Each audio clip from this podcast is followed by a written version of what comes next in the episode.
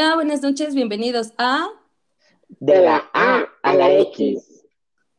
Nos da muchísimo gusto estar otra vez con ustedes, eh, volverlos a sintonizar o que ustedes nos vuelvan a sintonizar en este, en este podcast. El día de hoy tenemos un episodio súper, súper interesante con una persona aún más interesante y muchísimo más divertida.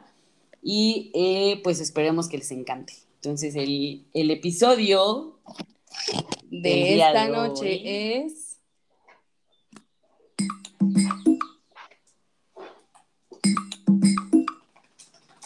Queer. Ese es el nombre del episodio del día de hoy, pero antes de pasar como a esta formalidad del tema, la verdad queremos agradecerles muchísimo por escucharnos, por seguirnos. seguir mandando saludos hasta Tlaxcala, Mensajes. Puebla, Veracruz, Acapulco. Sabemos que nos escuchan aquí, allá y en todas partes. Karen, Raque, Mariana, mis amigos por allá, Gaby, a todos. Andy, en verdad, primas, muchas, tíos, muchas gracias familia. por, por escucharnos. Esperemos que este episodio igual sea de su agrado. Y pues empezamos, Carlitos. No sé cómo lo veas. Perfecto, ya, estoy listísimo.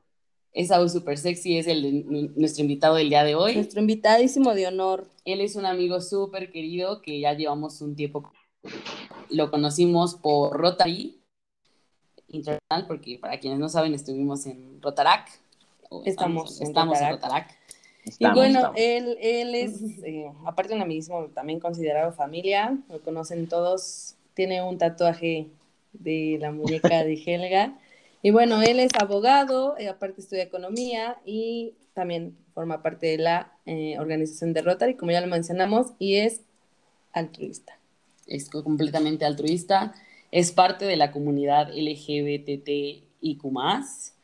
Y justamente por eso es alguien súper, súper adecuado para hablar con nosotros del tema de hoy. La palabra queer viene justamente de los vocablos strange o weird en inglés, que es algo peculiar, algo diferente, y se utilizaba para describir una identidad sexual y de género diferente a la heterosexualidad o al cisgénero. Entonces, la palabra a- se utilizó al principio de, más bien a finales del siglo XIX, y era utilizada como algo despectivo para referirse a los miembros de la comunidad LGBTIQ y sí, bueno. no nos equivocamos, ¿verdad, Carlitos? Cuéntanos, Carlitos, No. ¿cómo estás el día de hoy? Bien. Hija payasa. Bien. Estoy muy contento de verlas, de estar con ustedes, por fin, y poder grabar. visita desde juntos. la hermana república de Tlaxcala. Que sí, que sí es un pequeño estado ahí. Dice, ¿qué hay ahí en Tlaxcala, Carlitos? Cuéntanos antes de entrar a este tema. ¿Estoy yo? ¿Necesitas más? Ya, con eso.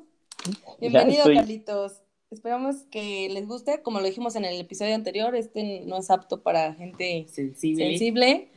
Y pues comenzamos con el tema, ¿les parece? A mí, la verdad es que leer sobre el tema fue como, wow, o sea, ¿qué pasa? Eh, yo no, yo desconocía este término y supongo que la mayoría del público que nos escucha lo desconoce, a menos yo creo que pues seas miembro de la comunidad. Entonces, mm, a mí sí me gustaría saber, Carlitos, cómo es que eh, cambia este, este término de ser algo despectivo a ser como una bandera, por lo que entiendo yo, ¿no? O sea, digo, yo la verdad es que desconozco eh, la historia y pues para eso justamente queremos que nos platiques eh, lo que sabes del tema y cómo fue que cambia esta palabra de ser despectiva a ser una bandera para ustedes. Pues mira, de hecho lo que comentaste es cierto, al inicio fue utilizado el término como algo despectivo, como por ejemplo en México es común decir a la, a la, a la gente de la comunidad un maricón, jota, este, muerde almohada, mm, loca, vestida, etc, etc, etc. Y la palabra queer, eh, justo mencionabas, eh, también habla de lo extraño. Por ejemplo, una de sus traducciones puede ser ladrón, tramposo, oveja negra, o aquel que no puede ser reconocido inmediatamente como un hombre o una mujer. Entonces, eh, a- era una forma como de calificar y ofender a los hombres muy afeminados o a los hombres afeminados y a las mujeres masculinas.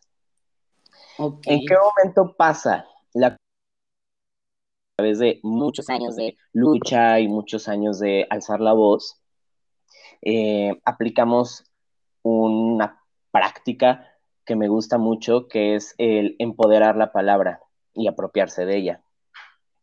Eh, es común que ahora entre gays hablemos y digamos la palabra maricón o maricona para como juguetear entre nosotros. Yo algunas veces llego a decir en la casa como, ay, pues que yo soy joto. Y, de esa forma uno empodera las palabras, como que le quita esa connotación grosera, esa connotación de, hacerlo desagradable, de hacerlo feo, y, la empodera para poder eh, sentirse cómodo o cómoda con la palabra. Entonces, lo mismo pasó con el término queer. Es como cuando te están molestando y tú dices, ah, sí soy, y ya, ¿no? Como que todo el mundo deja de molestarte con la situación y entonces la palabra se vuelve propia de ustedes.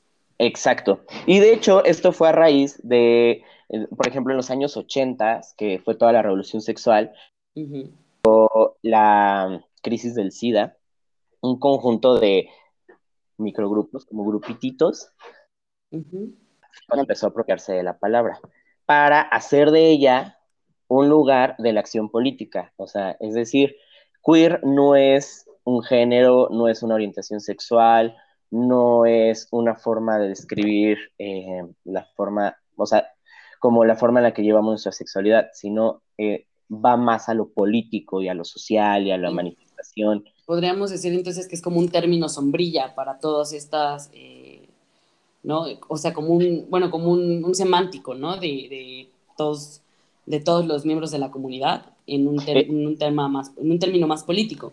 Exacto, exacto, exacto. Aparte, está la teoría queer, porque no solo es como una palabra, eh, es una teoría, hay muchos, muchos autores, hay muchos y muchos escritores que se dedican a estudiar la teoría queer y a explicarla, porque eh, la teoría queer lo que busca es deconstruir la sexualidad y el género.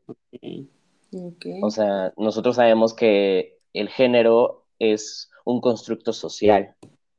O sea, al final a ti te dicen, eres hombre y te tiene que gustar el este azul. Exacto, y tienes que proveer a tu hogar y tienes que vestir de cierta forma y ser un machito y cosas así, ¿no? Eres mujer, tienes que ser delicada, tienes que andar de vestido y todo. Entonces, lo queer eh, representa o busca traspasar todas estas fronteras del...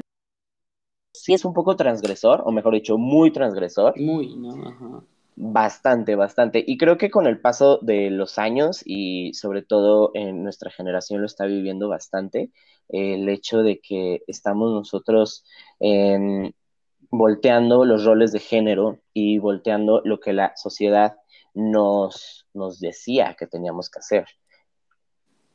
Wow. Eh, yo no tenía idea que era parte de una teoría. Creo que, creo que nadie, porque al final, digo, sí es muy sonado esto, ¿no? El tema de LGBT, TIQ más, pero no, no, yo creo que mucha gente no, no investigamos, ¿no? El cómo el, que también, digo, hay comisiones, hay este, todo esto, ¿no? De la bandera, de cómo se hizo, quién la hizo. ¿Tú sabes de eso? O sea, de hecho... no, eh, ah, no, yo la hice. no venía en Wikipedia. Eh, pues es que es lo que les decía, los grupos manifestados de los ochentas fueron los que empezaron a apropiarse de la palabra. Entonces, pero ¿de dónde surge? De grupos conservadores que querían insultar. con... Chingar, ¿no? Por ejemplo, aquí, historia rápida de la historia homosexual mexicana, eh, es común que a los gays nos llamen jotos o jotas, porque en, en la cárcel, ay, no recuerdo el nombre de esta cárcel en Ciudad de México, este. Rápido, rápido, ustedes. Yo es este. Este, la cárcel de mujeres. No, no. Este. la cárcel. Pues tú eres abogado. No soy directorio de cárceles, ¿eh? Lecumberri. Esa. Este. En esa cárcel, a los homosexuales, cuando todavía era eh, un delito ser homosexual o afeminado, eh, a los homosexuales se les encerraba en la celda J. Por eso a los, a los gays en México se nos llaman Jotas o Jotos. Ah, Sí, ok. Wow, Sí. estamos como un súper. Pon un sonito de wow. Ah, yay. Wow. Yo. No, no, es que está, bueno, ya, o sea, ya entrando, obviamente, pues tú perteneces a, a la comunidad, ¿no? De- No. de- No. No, No sé de qué estás hablando. Oye, entonces. Sí, no sé por qué me invitaron. Ah, digo, yo también puedo leer que muchos de los activistas tomaron también esta palabra, ¿no? Como la organización Queer Nation en Nueva York, que se funda en y yo dato cultural y que bueno todo, justamente es toda esta parte del activismo eh, a favor de los derechos de la comunidad en general. Ahora yo te pregunto, al, al tomar este tipo de palabras, digo, te lo pregunto a ti porque pues, al final eres parte de eh, ¿no? no es tan, o sea, digo, es como muy redundante decir estoy cansado de, pero el empoderamiento de las palabras que, como tú dices, se han hecho durante todos estos años, ¿a ustedes qué les hace sentir? O sea, porque está padre decir, bueno, la, la empodero y la uso ahora yo para que tú no la puedas usar, pero en definitivo creo que no es un, no- o sea, no nace de una parte que digas, ah, está padrísimo, ¿no? O sea, tienes que tomar eso que te insulta para volverlo algo súper, súper tuyo, ¿no? Claro, o sea, eh, al final es burlarse del, de la De que se ofensa. burla. Ex- Sí. Exacto, o sea, es como, y tal cual es dar con guante blanco, ¿no? Tomo tu ofensa, me la paso por el arco del triunfo y ahora es mía, ¿no? O sea, ah, me querías ofender con esto, pinche hetero pendejo, entonces Ya no puedes. Ya no. ya no puedes, eh, ¿sabes? Entonces es la forma como de, ah, me las pela tu pinche insulto. Claro. Y yo, tit, ah, no es cierto. No, vamos, vamos a poner vaquitas aquí. mu. Oye, Carlitos, y, y bueno, la verdad es que yo, yo digo, estas pláticas a, a veces las hemos tenido, ¿no? Tú y yo íntimamente. Ah. Pero yo sí quisiera saber el tú como pues tu historia, ¿no? A lo mejor que nos contaras un poquito de cómo te diste cuenta o qué te hizo, o sea, es que como no- se Pues me que van yo- las palabras. la- o sea, la situación como... Como, ¿cómo o sea, es como vivir? hetero, evidentemente no... Exacto, o sea, Ajá, como hetero, como hetero, evidentemente nosotros no vivimos ese lado, ¿no? Al final... eh, yo Es creo que a son- la vez siento que sí, ¿sabes? Es diferente. Como hetero jamás se te va a pedir que, Claro.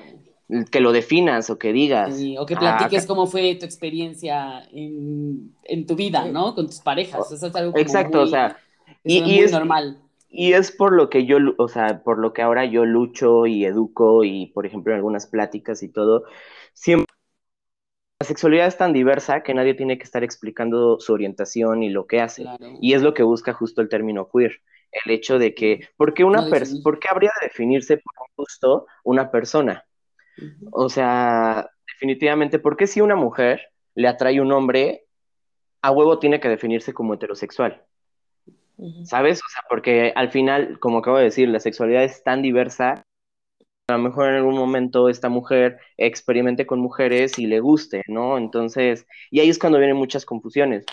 En mi caso, eh, eh, bueno, yo me di cuenta, por decirlo de una forma, como en esta edad de los 6, 7, eh, en el que uno empieza a darse cuenta que le atraen otras personas y así. Entonces, eh, a mí, yo iba en primero de primaria y me llamaba mucho la atención un compañero.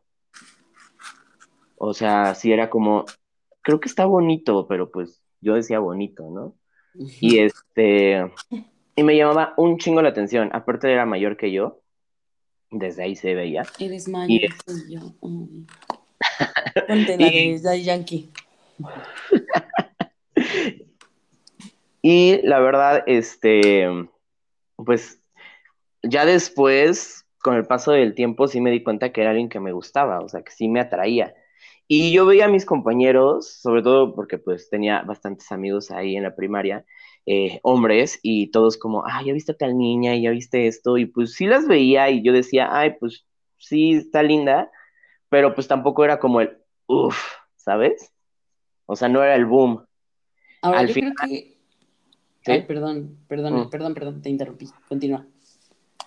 O sea, es que al final es como cuando una persona heterosexual o una persona buga, que es la comunidad que llamamos a los heterosexuales, eh, pues se da cuenta que le gusta a alguien del, del sexo opuesto. O sea, ¿ustedes a qué edad se dieron cuenta que les gustaban los niños? No. Alex por acá veía a su maestro de natación y lo abrazaba. No, digo, yo al final, al- a lo que, lo que te iba a preguntar, lo que yo iba es que a ti te tocó todavía una época un poco más liberal, ¿no? O sea, yo, yo tengo amigos que, bueno, les tocaron épocas un poquito más difíciles. Por la Ah, edad, claro. ¿no? O sea, tú tienes la corta edad de 24. 24 años, entonces Soltero. el poder hablar Libra. así de, de poder hablar así de, de la experiencia es algo súper padre, ¿no? Yo creo que al final tú dices, bueno, como tú dices, no tengo que estarlo definiendo, pero qué padre que puedas hacerlo, ¿no? Y que haya N cantidad de foros, que haya N cantidad de apoyo, que haya activistas que le pelearon por sus derechos y que ahora son una realidad, ¿no? Yo creo que, yo creo que a lo mejor no nos, en lo que nos podemos asimilar, ¿no? En ese sentido es como la lucha de las mujeres, ¿no? Porque te den tu lugar y, y no tener que, que estar como todo el tiempo peleando o, o definiendo que si eres mujer puedes hacer ciertas cosas que los hombres no. Entonces, a mí sí me interesa saber, Carlitos, cómo es eh, pues tu vida ahora, ¿no? Porque a lo mejor de pequeño fue un poquito más, más complicada porque era otra ¿Sabes? generación, o no sé, ¿no? de pequeño eh, fue algo, cuando me empecé a dar cuenta que me gustaban los niños, fue algo que negué. O sea, yo mismo me decía, no, No, ¿cómo? Y no yo, puede ser.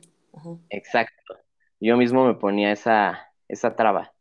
Y casi, casi me decía a mí mismo, ¿no? Solo es una fase y ya. Pero, este, cuando cumplí 16, aparte, yo, mi familia, mi familia paterna, que era con la que yo convivía en ese entonces, es sumamente católica y religiosa, sumamente. Así, cayendo en, en la asquerosidad.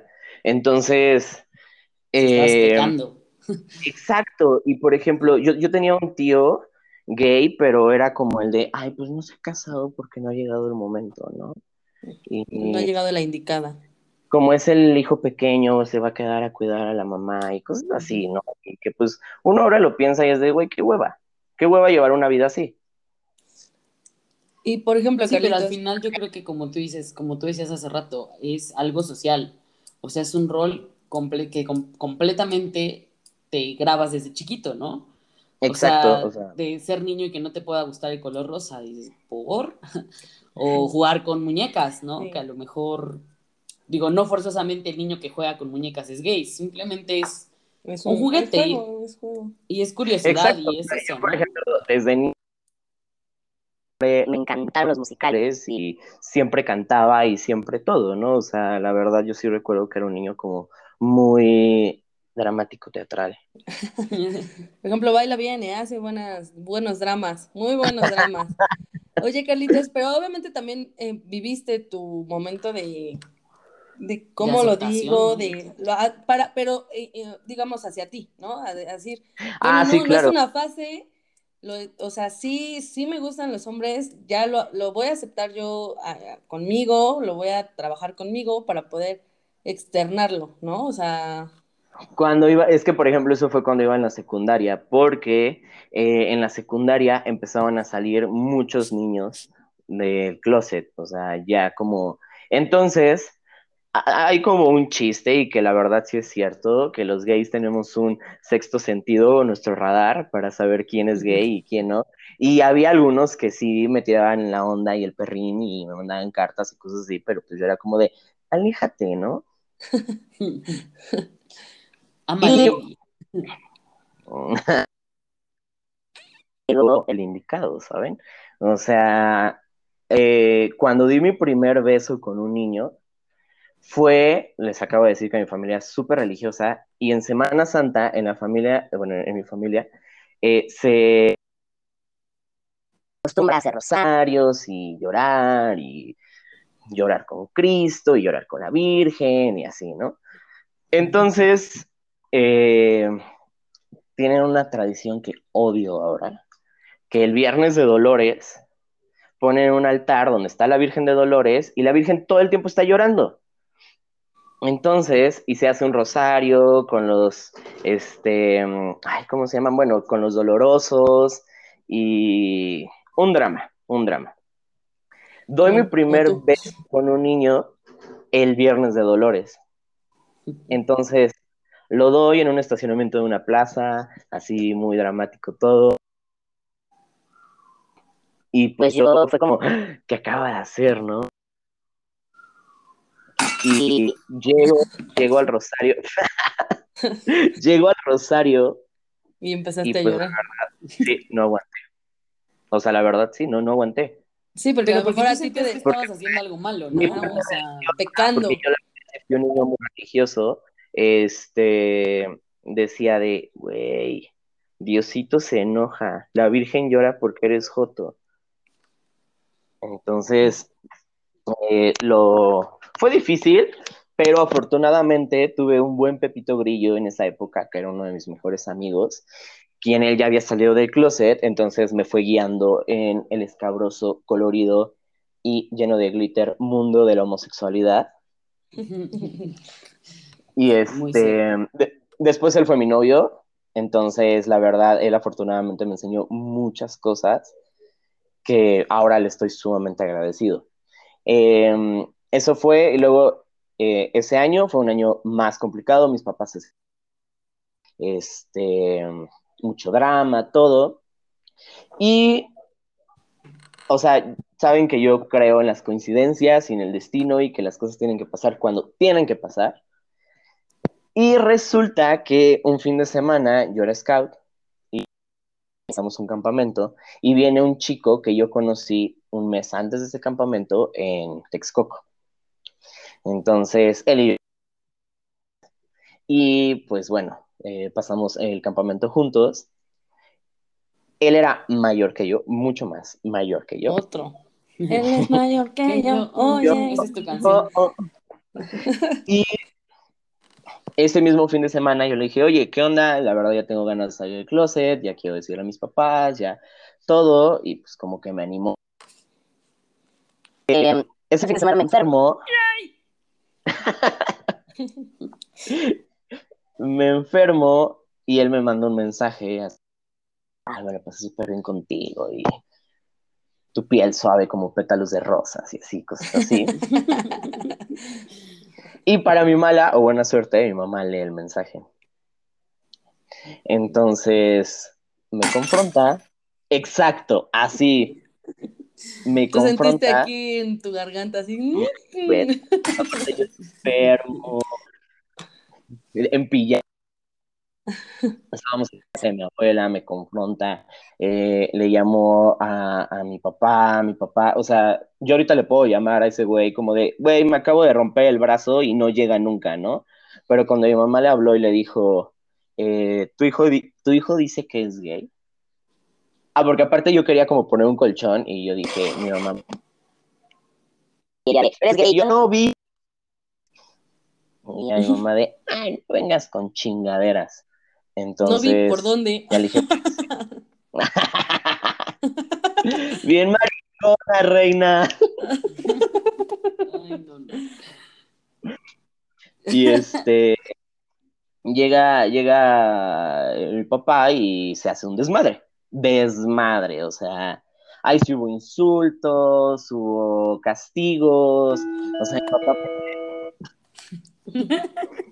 mi papá aparte como súper idiota, como de, ah, tienes prohibido juntarte con niñas para que no te vuelvas más femenino, pero tampoco te puedes juntar con niños para que no te los beses, ¿no? y tú, cómprame un juguete. se hace el dramón, meses de mucho drama, muchas lágrimas, mucho pedo. O sea, mi mamá tampoco estaba preparada para la noticia. Pues bueno, los papás nunca están preparados para, ¿no? Entonces, eh, después de un tiempo de reflexión y todo, como que las cosas se fueron aligerando. Y bueno, mm, con mi papá ahorita no hablo, ni con su familia, pero con mi mamá, que es ahora como mi soporte, ¿saben? O sea, como quien siempre está a mi lado, a quien ya me acepta, ya me respeta, ya me quiere por quien soy y por la forma de vida que llevo y todo, ¿no? O sea, entonces, al final hubo mucho drama, pero siempre hay un arco iris después de la tormenta, amigas. Y lleno de glitter. Y lleno de glitter y... y ahora Carlitos es empoderada, empoderade. Entonces, pues es, eso, ¿no? Eh, cosa que un heterosexual nunca vive. Claro. Claro, sí. O sea, un hombre o una mujer heterobuga nunca sienta a sus papás y de papá, mamá, soy hetero. Nada más cuando presentas al novio así de, ¿me das permiso de andar con este cucaracho? yo creo que al final es, es un tema sub, o sea, meramente social, ¿no? O sea, es un tema de roles y es un tema porque el que seas gay no te hace ni menos fuerte que un heterosexual, ni menos, eh, pues se va a escuchar como mal, pero ni menos macho, ¿no? O sea, el ser heterosexual simplemente, digo, el ser homosexual simplemente es una preferencia sexual diferente.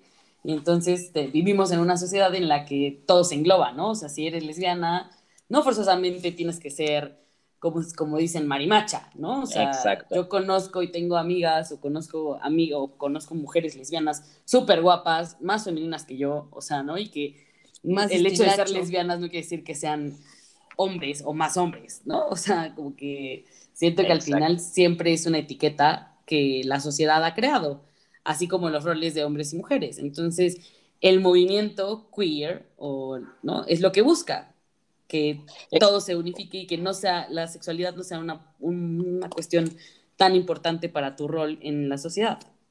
Y por ejemplo, ahora que Zeni dijo Empoderade, eh, todo este tipo de cosas muy transgresoras, ¿no? Mucha gente que dice, güey, el lenguaje, güey, la RAE. No mames, dice Saiga. O sea. ¿Vistes?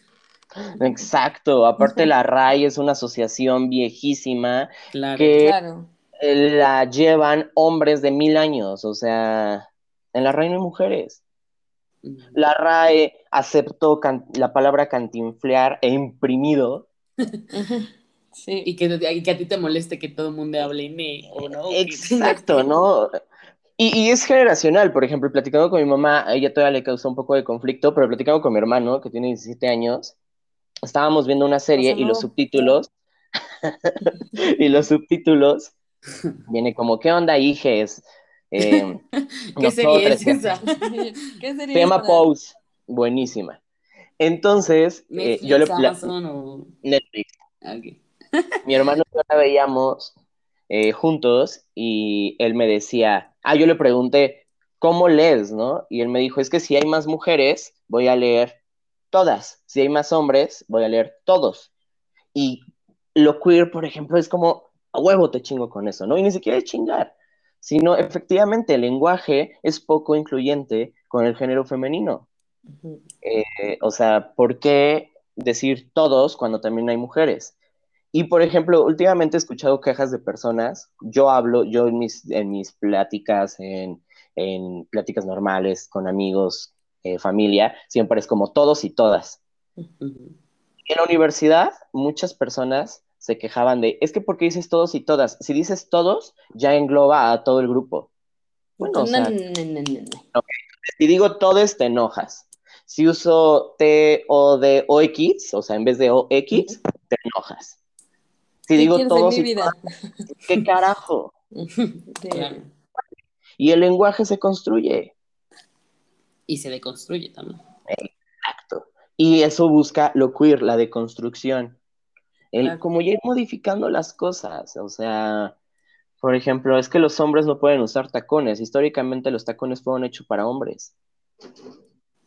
Sí, y, nuevamente al, al, final se volvió una práctica de mujeres y entonces pues llegas y dices, o sea, los tacones son de mujeres, ¿no? No, también, o, Porque pues es la generación. O la controversia, ¿no? O sea, de, ah, es que los hombres no pueden usar faldas, pero hay países en los que es las usan, ¿no? O sea, es tradición traerla, y si no lo traes, o sea, es como todo contradictorio. Ahora, tú hablabas justamente de este tema generacional, ¿no? O sea, no es lo mismo, y nosotros también tenemos primos más pequeños, pero yo creo que, que hay límites y hay ventajas y desventajas, ¿no? O sea, ahora todo es muy abierto, Carlitos. O sea, ahora creo que llegamos al extremo en donde ya es demasiado, ¿no?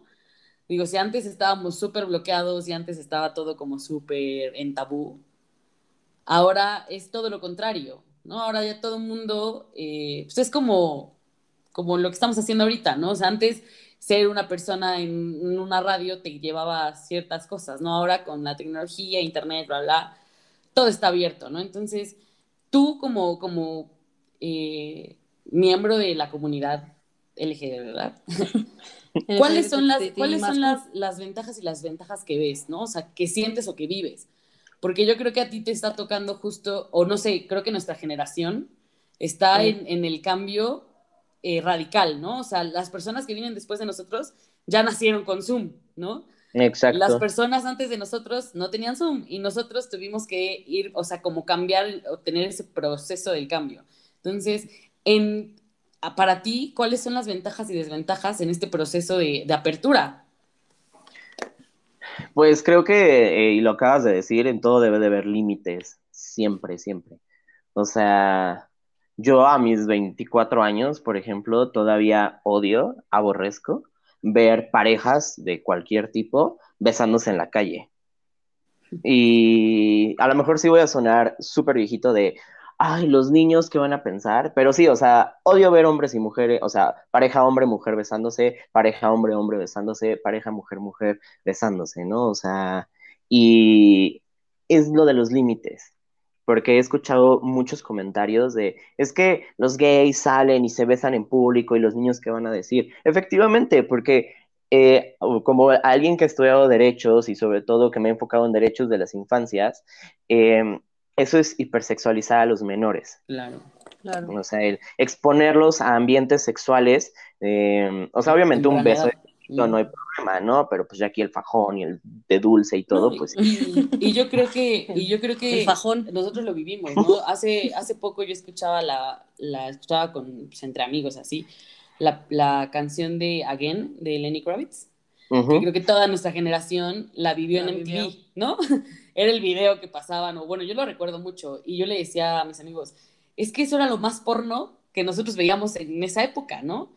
O sea, ni siquiera hay, sexo en la pantalla, simplemente es como alusivo a que hubo relaciones sexuales entre ellos dos, pero era lo más descubierto que veías tú en televisión. Y yo no soy conservadora, ¿no? O sea, pero al final yo también creo que, que, el tema de que ahora sea todo tan abierto justamente lleva a esa hipersexualización que no todo mundo puede manejar de la misma forma.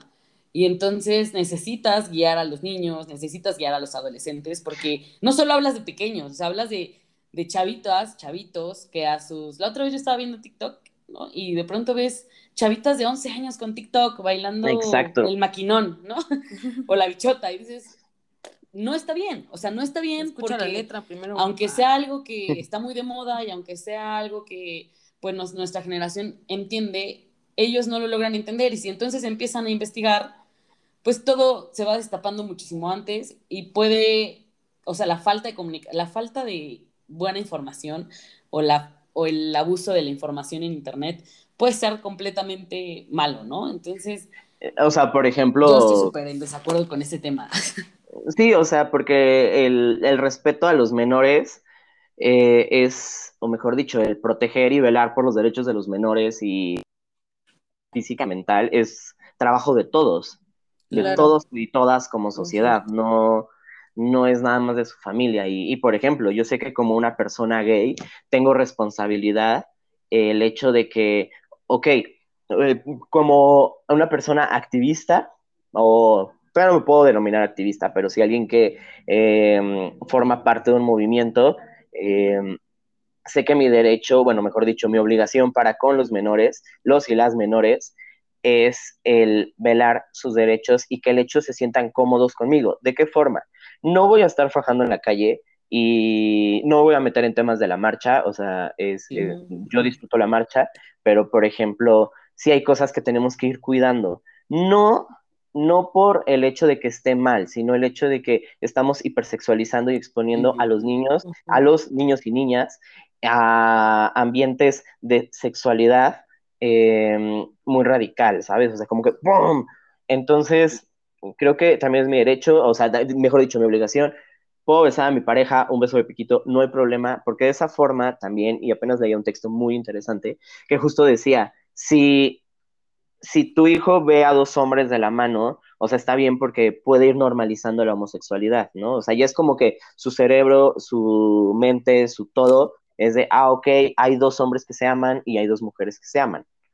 Pero pues también ya exponerlos y exponerlas a grupo, a actividades y actitudes muy transgresoras sexuales, ahí sí ya no está bien. Y hablo como desde la comunidad y también como para personas hetero y bugas, de no, eso sí, eh, alguna vez tuve un debate con un amigo y él decía, es que está bien que en la marcha salgan desnudos, semidesnudos, porque el cuerpo, el tabú al cuerpo y a la desnudez, al final es un constructo social y todo. Y efectivamente, pero también en nuestra sociedad, sobre todo en la sociedad mexicana, o sea, no es lo mismo que te desnudes frente a una tribu o, frente a un pueblo originario porque ellos acostumbran a lo mejor a la desnudez a que te desnudes en la ciudad.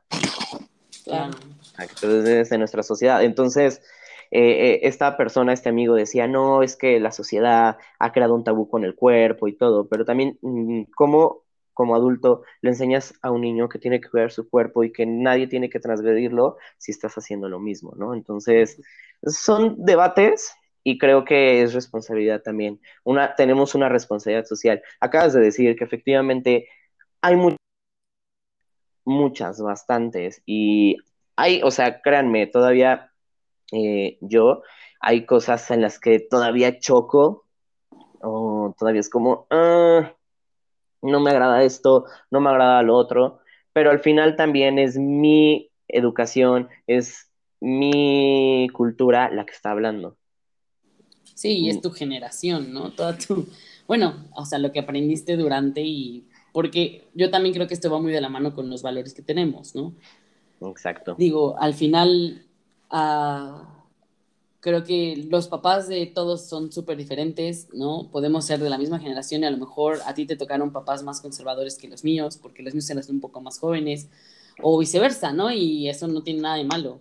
Pero al final, como tú dices, el tema de de la responsabilidad social que tú tienes con las personas y de cuidar ese tipo de cosas es súper importante porque si no, entonces todo es una cadena, ¿no? O sea, empiezas con a lo mejor esta exposición a los pequeños o a los adolescentes, a lo mejor no tan pequeños, con el tema del el sexo y entonces no lo van a entender porque sus papás no se los van a explicar porque es un tabú y entonces van a buscar la información en lugares donde no es apropiada la información. Y al final mm, es una cueva que puedes encontrar de todo. O sea, yo siempre, yo velo por que haya foros seguros para las juventudes LGBT, porque yo cuando empecé a descubrir mi orientación y mi sexualidad, el entrar a un foro de internet y, y que leas ah, los eh, gays y lesbianas están enfermos y qué son esas asquerosidades, Sodoma y Gomorra, este, renace, eh, por eso estamos como estamos, ya escucho las trompetas del apocalipsis,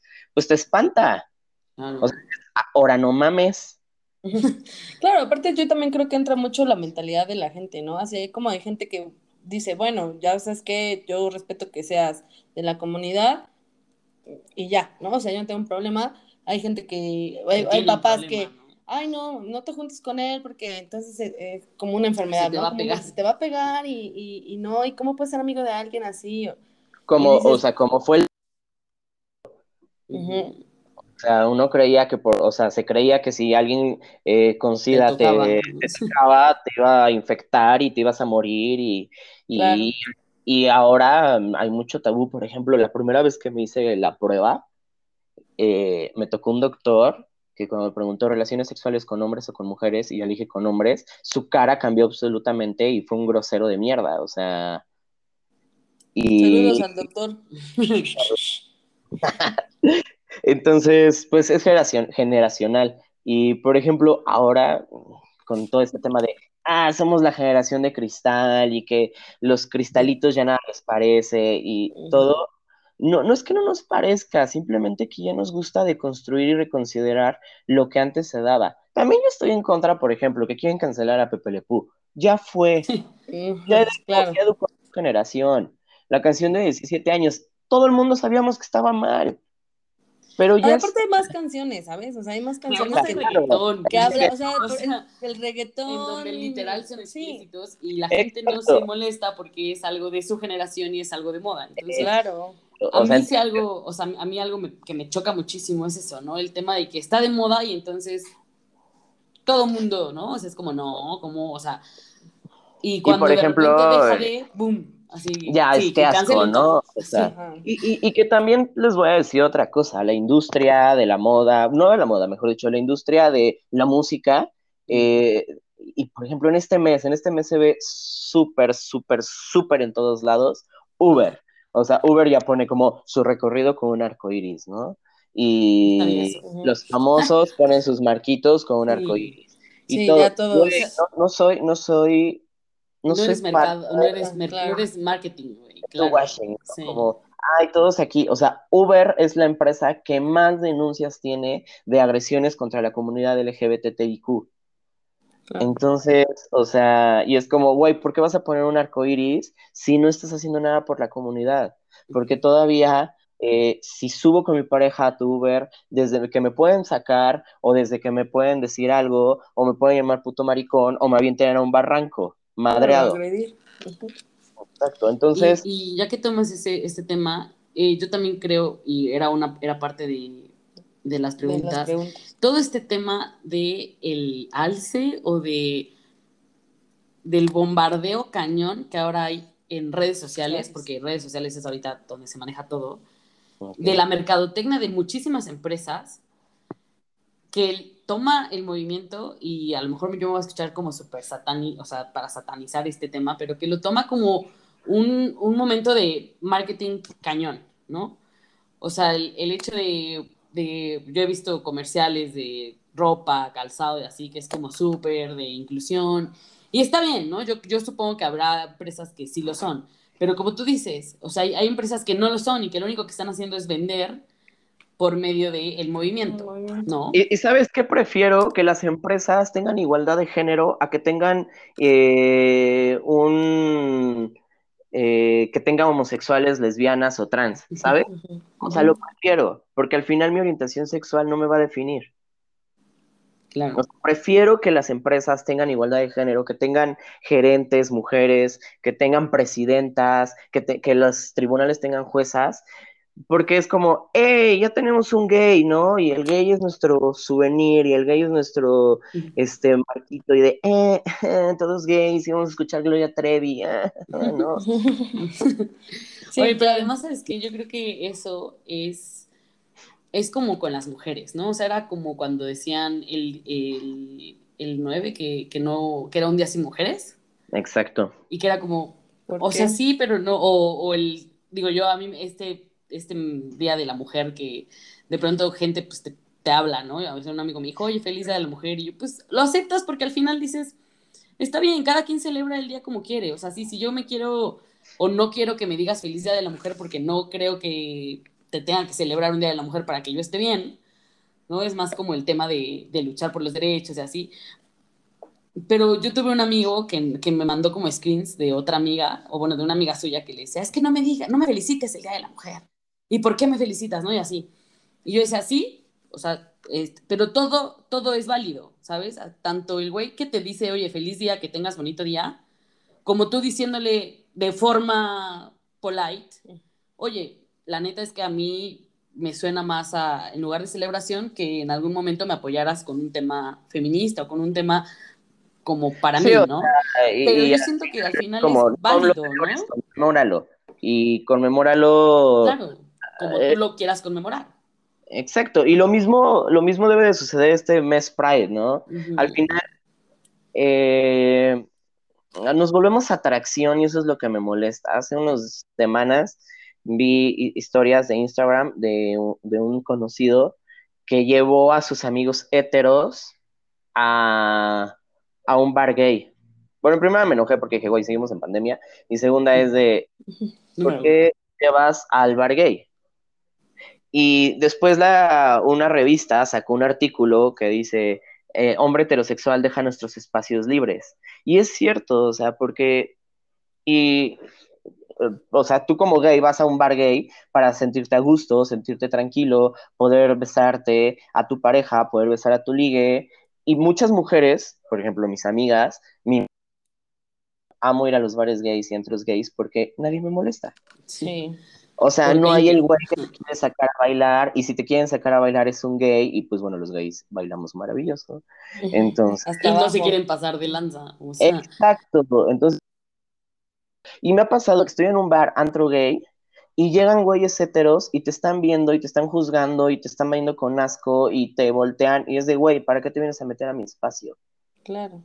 Entonces, cuando esta revista saca este artículo, muchos güeyes heteros ponían de Ah, entonces también están ustedes haciendo división. ¿Cómo quieren igualdad y respeto si nos sacan, no? Sí, güey, o sea, una cosa es que vayas, te diviertas y respetes, y otra es que vayas y estés ofendiéndonos y estés viendo los peos. Subiendo videos. Exacto, o sea, y no, es tu circo. Y... y... regresas a los límites, ¿no? O sea, hay límites para todo. Así como yo puedo celebrar el Día de la Mujer y ustedes celebrar el mes como quieran, las otras personas deben de aceptar y tener tus límites, ¿no? O sea, digo, yo no, lo veo mal, o sea, si, quieres decirle a la persona que no te felicite, pero se lo puedes decir de una forma no grosera, porque cuando yo vi los screenshots, la neta es que ahí es cuando dices, por eso la gente se pone así, o sea, porque si te dicen feliz día de la mujer y tú dices, oye, chinga tu madre, o sea, evidentemente la persona va a decir. Y yo creo que englobamos todo esto en respeto, ¿no? ¿Cómo, cómo? Perdón todos nos tenemos que educar, o sea, algo que he aprendido a través de mis procesos de deconstrucción es de no tienes, o sea, al final otra persona tiene su proceso y tiene su todo, obviamente mientras no te moleste, ¿no? Eh, Respeto. Exacto y tú sabes cómo lo haces. Diste en el punto, Alex. O sea, por ejemplo, yo ahorita podría decirle a mis amistades, no, no me felicites o no me digas, oye, qué chingón, que eres gay y todo, que la verdad se siente súper bonito porque es el reconocimiento, eh, o sea, hablo desde mi persona, pero pues también es de, ¿qué te parece si el próximo mes me acompañas y vamos a donar, eh, donamos dinero para asociaciones que luchan contra el VIH? O, este, ¿qué te parece si eh, buscamos un asilo, porque hay asilos para jóvenes y este, gays que corren de su casa, bueno, gays, lesbianas, trans, todo, que corren de sus casas y llegan a estos asilos.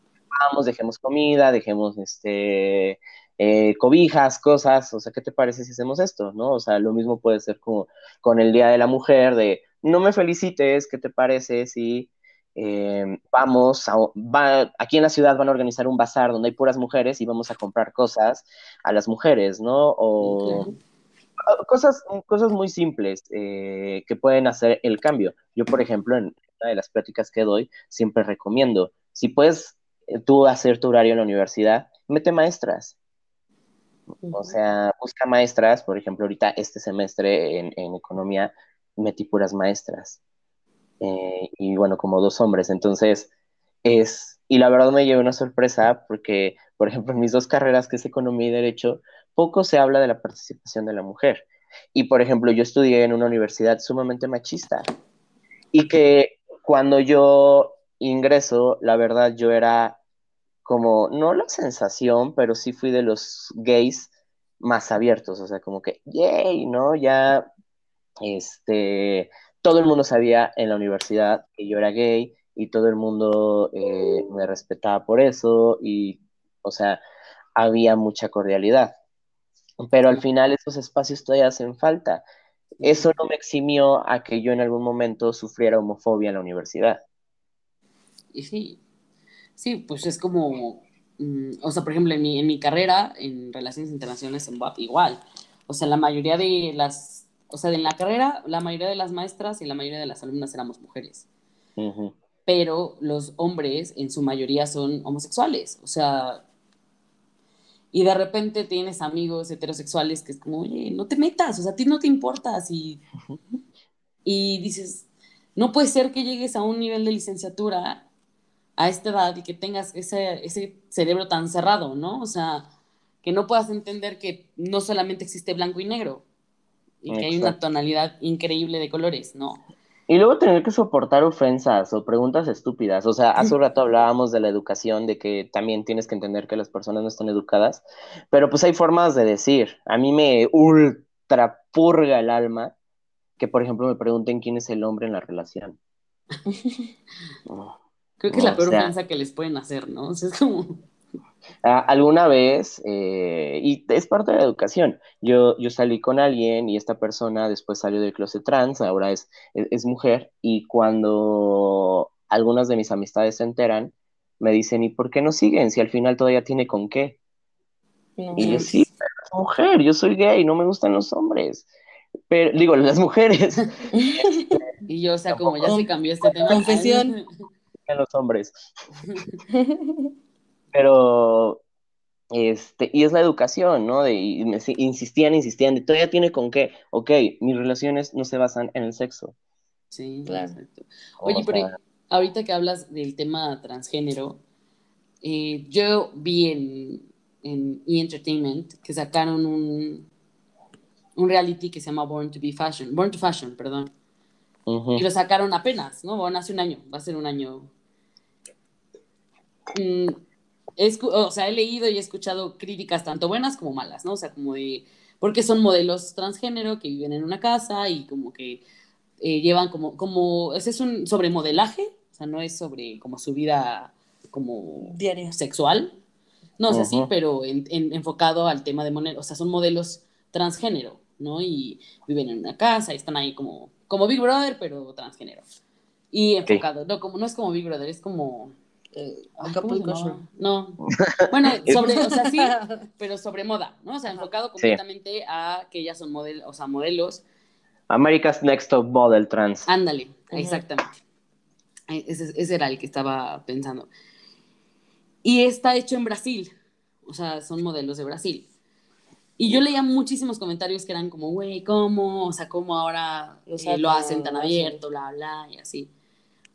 Tú como miembro del G de la comunidad, es que es LGBTI. LGBTI. Este, ¿Qué piensas, no? O sea, dices, oye, está padrísimo o, o no, o está bien mientras no lo sexualicen, o... Es que creo que... Un cañón, o sea...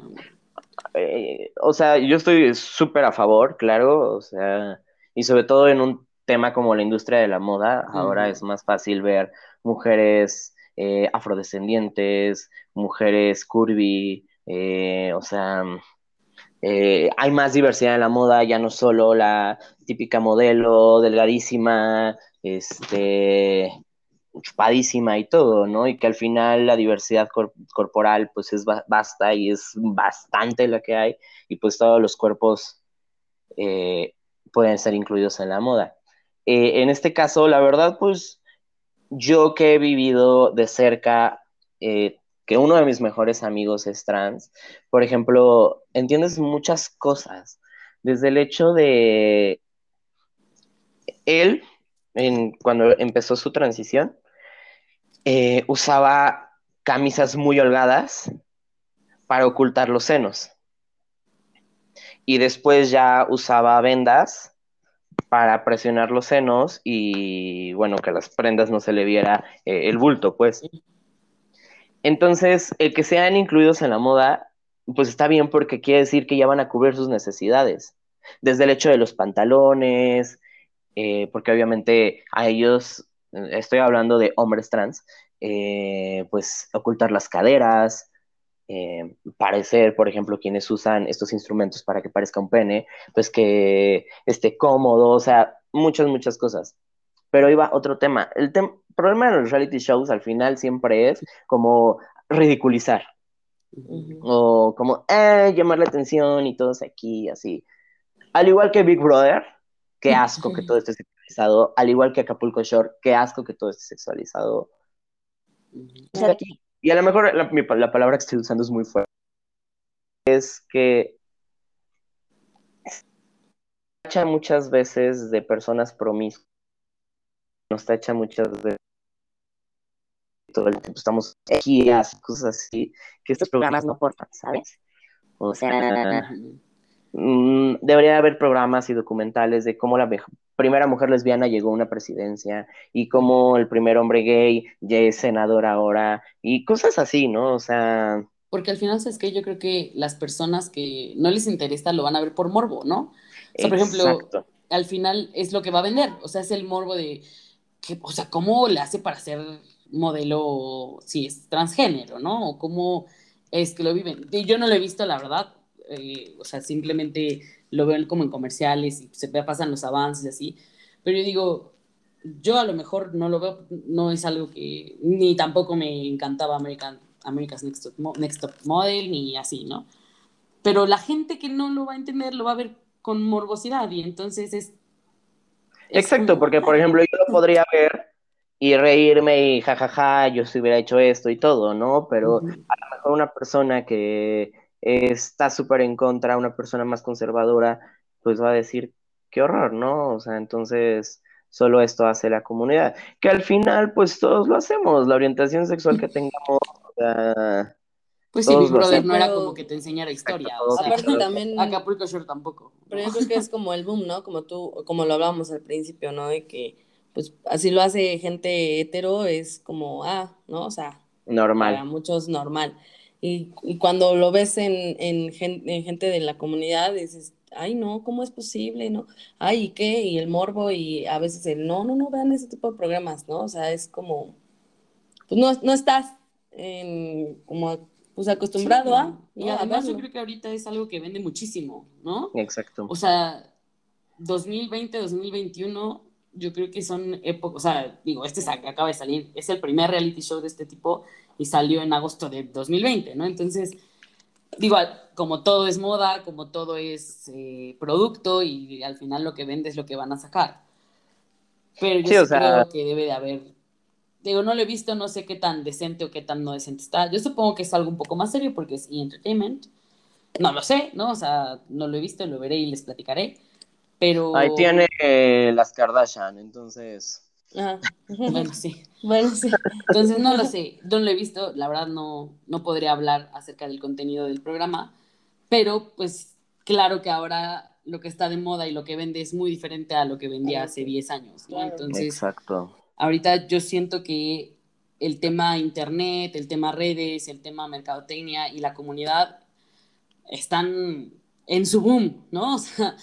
y es que creo que al final también entre todos nos hemos dedicado a transversar las cosas porque el propósito de todo esto es haz de tu vida lo que quieras. O sea, obviamente sin ofender a nadie, bueno, siempre va a haber, pero sí, respetando el derecho ajeno, ¿no? O sea... Eh, Benito Juárez. El Benito Juárez lo aborrezco, pero su frase es buena, ¿no? O sea, por ejemplo, y pues a veces las historias se nos ocultan. El baile de los 41, por ejemplo, muchas personas ya saben qué pasó con el baile de los 41 gracias a la película. Y muchos gays tampoco lo sabían. O sea, hay quienes nos metemos a buscar historia es más, yo voy a abrir un colegio y ahí voy a dar historia gay mexicana, o sea, entonces, este, em, y pues la gente se va informando. Hay muchos intelectuales o hubo muchos intelectuales que fueron parte de la comunidad. Y, o sea, por ejemplo, Diego Rivera era un homofóbico de cagada. Era un asco. Y Frida Kahlo estuvo con Frida Kahlo, o sea, entonces, digo, mm, claro, porque como era una mujer sí es sexy, pero si es un hombre pues ya no es sexy, ¿verdad? Entonces... También este Van Gogh, ¿no? Porque creo que también por eso tuvo eh, una pelea, no, bueno, dice en la historia, la pelea con su pareja de que no podían ser pareja así y, por eso el mochón de oreja y todo eso, ¿no? O sea... Exacto, ¿no? Y por ejemplo, eh, estamos en una sociedad en las que bueno, afortunadamente ya muchos y muchas podemos con novio o novia eh, dentro de la comunidad, pero pues todavía muchos de, ah, mi, mi amiguito, alguna vez como empleado. Y, tú, Carlitos, yo limpio la casa. Lo que callamos. lo que callamos los empleados. lo que callamos los empleados, sí, o sea, y pues es parte, de una generación y es parte de muchos, muchos años de adoctrinamiento machista y de desinformación desinformación sobre todo. a cambiar de la noche a la mañana, o sea, ojalá espero que en algún momento mis sobrinos o sus hijos e hijas puedan este, vivir su sexualidad sin tener que salir del closet y sin que nadie les esté cuestionando. Es solo espero. Sin tener que definirse ante más personas. Exacto. Si hoy quieren estar con una mujer a gusto, a gusto. Si en un mes quieren intentarlo con un hombre, no tienen que dar explicaciones a nadie. Pues sí, Carlitos. Pues, pues se, fue el tiempo como agua. La verdad es que es, un tema muy... Es un tema súper extenso, ¿no? Podríamos aquí pasarnos horas. Horas hablando del tema yo desconocía la palabra, desconocía que había una teoría, ahora me voy aprendiendo algo completamente nuevo. Siempre aprendes algo nuevo. Y creo que a quien le interese pues buscar más, lo va a poder encontrar, como tú dices, con ciertos eh, autores o en internet y pues que sigamos siendo así de empáticos con las personas, que sigamos respetando, respetando y siempre teniendo límites, ¿no? Yo creo que eso es lo más importante yo en lo personal tengo muchísimos amigos de, la comunidad, los amo, me, o sea, siempre es este, algo súper enriquecedor, es increíble que, que ahora en, este, en estas épocas pues puedan, puedan decirlo y hacerlo y, ser lo que son sin tantos tabús. Sin embargo, todavía hay mucho por lo que pelear, ¿no? Entonces, pues sigamos como apoyándonos entre todos, aquí nadie es diferente. Y bueno, Carlitos, ¿algo, algo último que nos quieras decir? Infórmense, todas las personas, o sea, antes de opinar, antes de decir algo, infórmense, menos échense un articulito o algo. Eh, no somos en comentarios en Facebook. Exacto, porque pues yo estoy al 100, ya regresé a Facebook, entonces ya estoy al 100 para pelear. Eh, informarse, respetar. Obviamente también nosotros nos toca respetar eh, los límites, y cuidar mucho los discursos, cuidar mucho lo que decimos, porque nos, nunca sabemos qué joven, qué niño, qué niña puede estar escuchándonos, quien esté pasando por este tema de no saber si es gay, lesbiana, trans, etc. Y estamos jodiéndole la vida. Entonces, cuidemos ese tipo de, de cosas, la forma en que nos expresamos y respetar nada más. Y arriba la jotería. Hazlo con tu voz de marciano, por favor. Oye, si no usaste tus voces.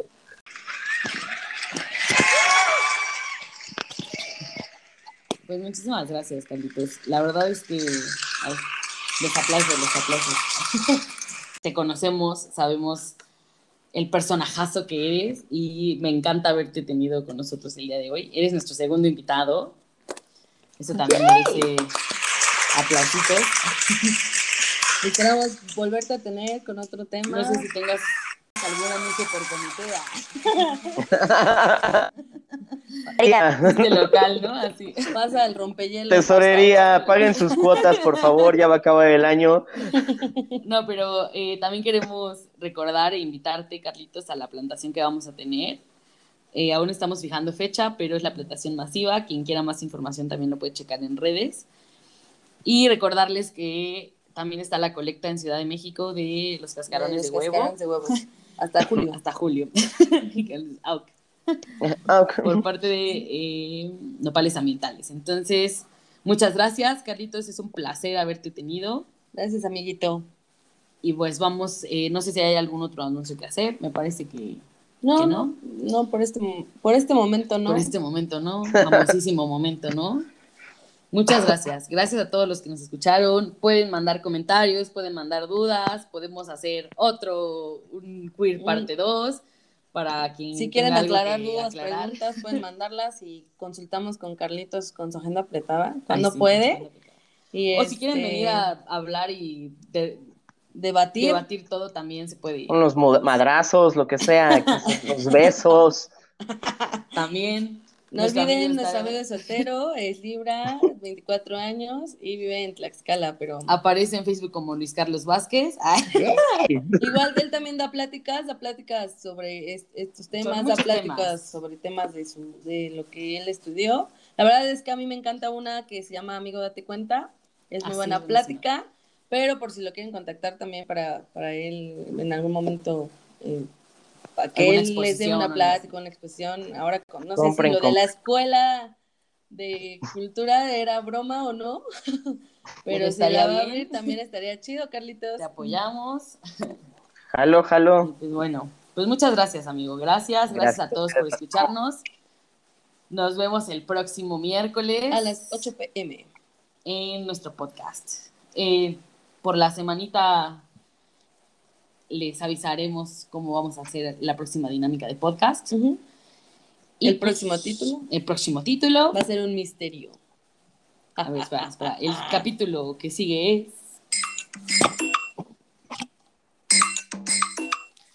Un misterio. así, no así, pero, pero esperamos eh, que nos sigan escuchando, nos sigan sintonizando. Y pues bueno, hermana. Esto sería todo. Muchísimas gracias. buenas noches. Saludos, amigos. Adiós. Besitos. Cuídense mucho.